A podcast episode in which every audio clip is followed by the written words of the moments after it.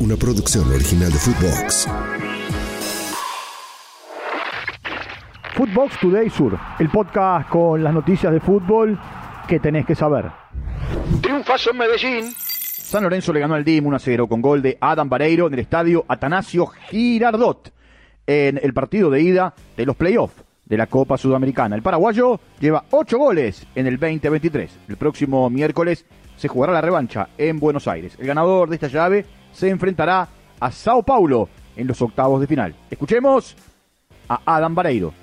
Ya, importante de no convertir, eh, por suerte contra Estudiantes de La Plata se me dio, que por ahí necesitaba que se vuelva a abrir el arco para agarrar confianza y me sirvió bastante, la verdad que, siempre siento el apoyo de, mis compañeros, del cuerpo técnico, que siempre me bancan en las buenas y en las malas, así que nada, esto es, es fruto del trabajo y fruto de la confianza que me dan ellos. Derrota del patrón. Botafogo le ganó a Patronato 2 a 0 en Paraná. Alberto y Henderson marcaron los goles para los brasileños. La revancha se jugará el próximo miércoles en Río de Janeiro. Tiempo de escuchar a Rodolfo de Paoli. Pero en el primer tiempo la situación más clara del partido fue la nuestra. No sé si vos viste lo mismo. No, en el primer tiempo tuvimos la chance más clara de gol. Eh, no, no, yo creo que salió tal cual lo preparamos y si el fútbol fuese tan lógico, sería muy sencillo. Entonces, con tu razonamiento habría que haber puesto el 3 número 9 para no faltar, para faltar el respeto a un rival que hoy jugó el peor partido de los últimos 21. Me vi los últimos 18 partidos de Botafogo y Botafogo y jugó el peor partido de los últimos 21. Quizá ustedes no vieron los partidos de Botafogo. Hoy Botafogo jugó muy mal porque Patronato lo hizo jugar muy mal. Y me parece que es una derrota totalmente injusta. Eh, por momentos superamos al rival y creo que el resultado más justo hubiese sido el empate. Pero bueno, se definen las áreas y en las áreas ellos acertaron nuestros errores y nosotros no pudimos acertar los errores de ellos.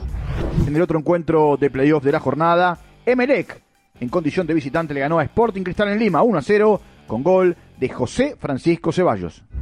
Habló la pulga.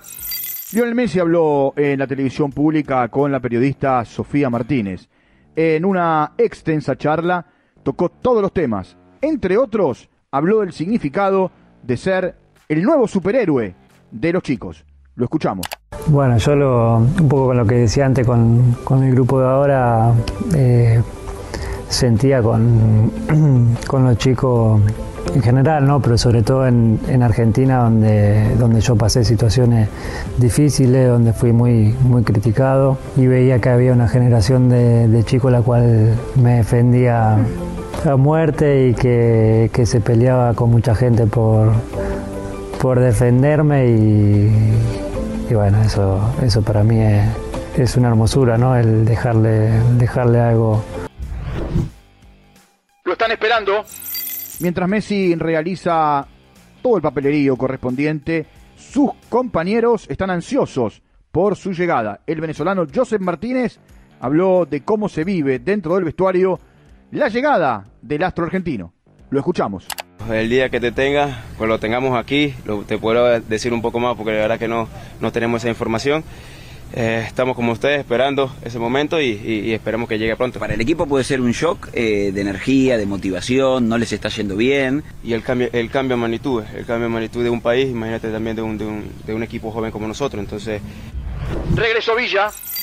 El colombiano volvió a la Argentina para sumarse a los entrenamientos de Boca Juniors.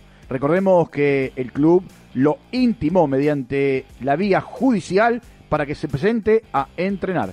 Villa fue condenado a dos años y un mes después de la denuncia realizada por su expareja sobre violencia de género. El jugador deberá afrontar un nuevo juicio en el mes de diciembre y allí la prisión podría quedar efectiva. Presentado en Bélgica. Kevin McAllister es nuevo jugador de la Unión Sanguiliá. Firmó hasta junio del 2026. Argentinos vendió el 80% del pase en 1.500.000 dólares. El equipo belga lo presentó de una manera muy particular, como si tratara de un personaje de la película Mi pobre angelito.